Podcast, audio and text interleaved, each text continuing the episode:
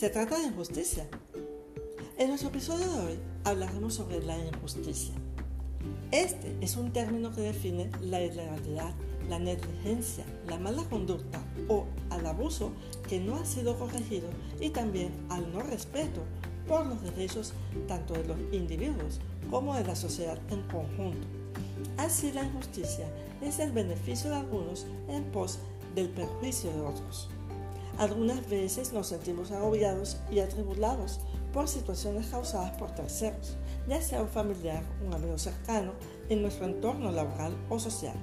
Muchos hemos pasado por momentos realmente invasivos, donde tu impotencia o sentido de superioridad de quien comete algo injusto en nuestra contra nos hace retroceder o prohibirnos por simplemente miedo a las consecuencias.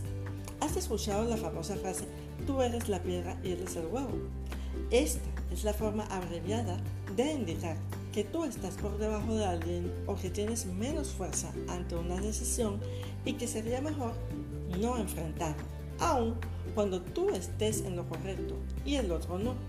En resumidas cuentas, es la forma elegante de indicar que tú no tienes el poder. Pero este comportamiento social podría causar heridas emocionales profundas.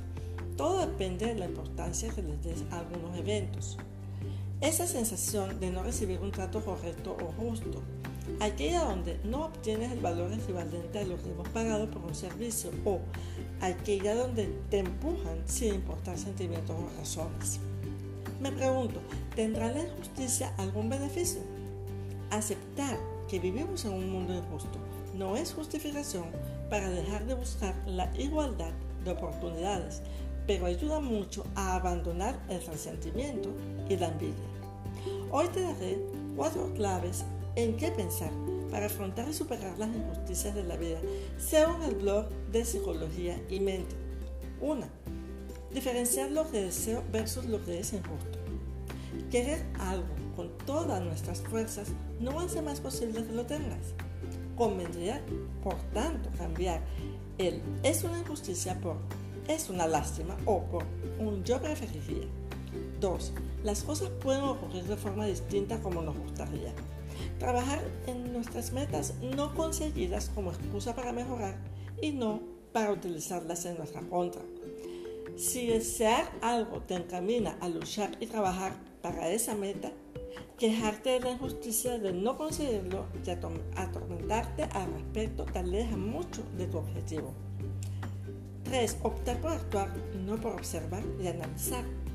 Cuando nos detenemos en el análisis de lo que ocurre y no salimos de ahí, nos estamos bloqueando. Apostar por la acción nos encaminará a optar por lo que deseamos.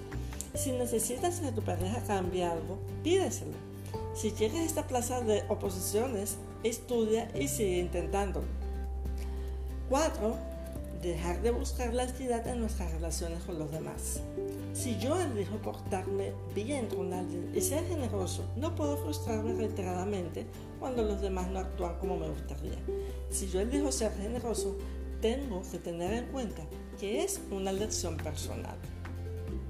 Hay muchas cosas que no podemos controlar, pero lo primordial es procurar que las emociones positivas tengan mayor impacto en tu vida que las negativas. Sí, piensa que tienes el poder de controlar o darle importancia a las cosas que para ti son importantes.